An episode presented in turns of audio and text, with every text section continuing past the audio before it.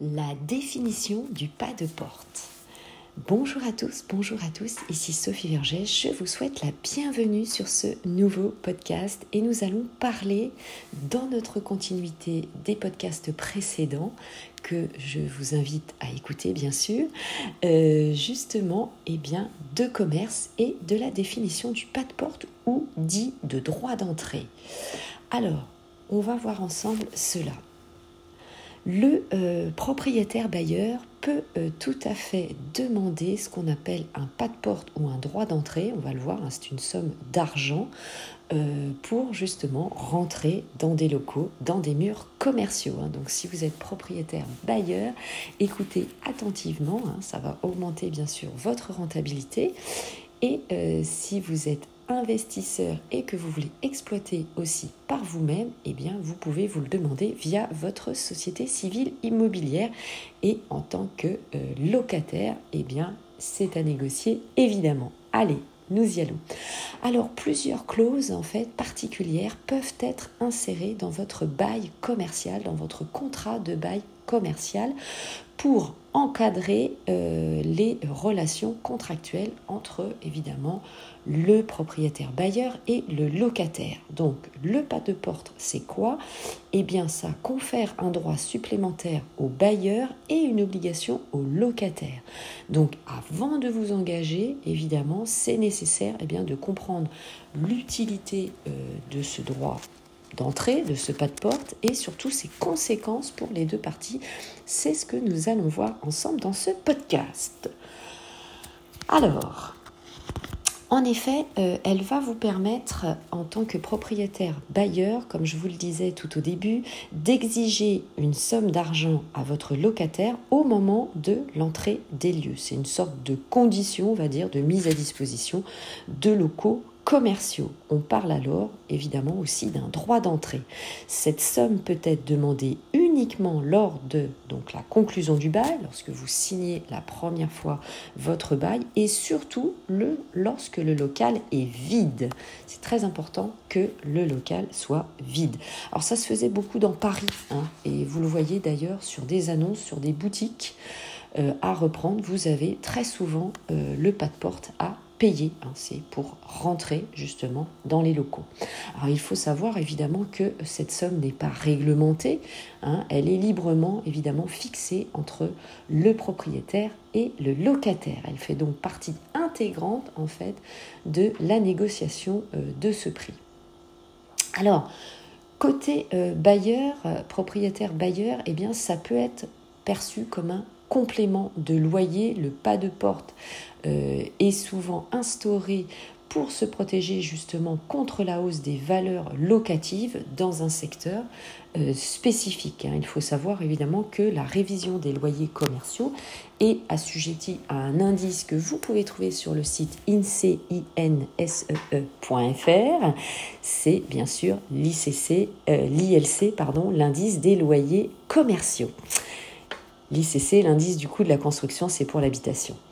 Alors, cette clause supplémentaire donc confère une garantie au propriétaire bailleur, à l'investisseur, donc si vous souhaitez investir dans des murs commerciaux. Mais euh, dans des cas euh, autres, elle peut représenter ce que l'on appelle une indemnité compensatrice. C'est notamment le cas lorsque le bailleur propriétaire donc confère au locataire la propriété commerciale de ses locaux hein. et donc ça va offrir évidemment au locataire le droit au renouvellement du bail. Hein. Et évidemment, si le propriétaire refuse, eh bien, il devra payer une indemnité d'éviction au locataire. Ça peut être les deux, euh, un supplément de loyer et une indemnité compensatrice. Et à ce moment-là, on dit que le pas de porte est mix. Donc c'est bien sûr une stipulation euh, à mettre dans le contrat. Alors deuxième point maintenant, on va voir comment intégrer justement euh, le pas de porte dans votre bail de location. Donc comme je vous le disais, le montant est libre. Et donc, eh bien, dans la rédaction, vous allez devoir euh, expliquer de manière claire et non équivoque le montant convenu entre vous, la nature du pas de porte, donc si c'est un supplément de loyer ou une indemnité compensatrice ou mixte, vous l'avez compris, et les conditions liées à cette clause. Donc euh, le propriétaire bailleur ne peut pas décider, évidemment, euh, une somme supplémentaire sans raison justificative. Et donc cette somme va être perçue par le propriétaire, bien sûr, avant l'entrée des lieux pour son locataire.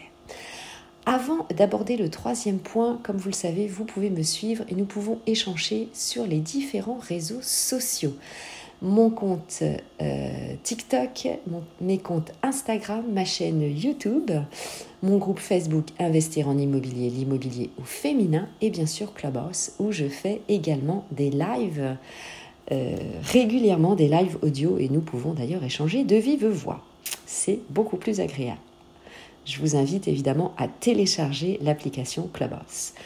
Voyons maintenant, si vous le voulez bien, les conséquences fiscales et comptables. Alors, le fait, évidemment, vous l'avez compris, de percevoir un pas de porte, aussi bien pour le propriétaire bailleur que le locataire, eh bien, vous avez des conséquences.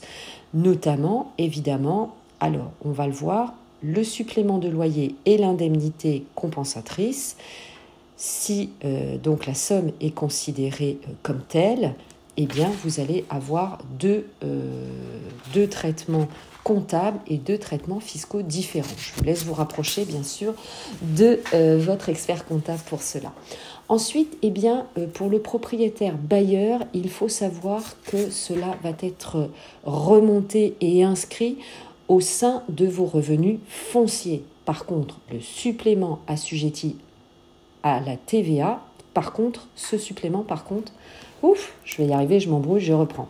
Le supplément euh, de loyer est assujetti, bien sûr, à la TVA. Son imposition, donc, peut être étalée sur la durée du bail. Pour le euh, locataire preneur exploitant, son montant peut être déduit des charges de ses résultats en pourcentage, déterminé, pareil, sur la durée du contrat de bail. Si le montant du pas de porte est considéré comme une indemnité compensatrice, il est enregistré au sein des actifs incorporels et n'est pas du déductible au niveau fiscal, donc ce n'est pas possible. Cette charge n'est pas non plus amortissable. Donc je répète, si c'est considéré comme une indemnité compensatrice.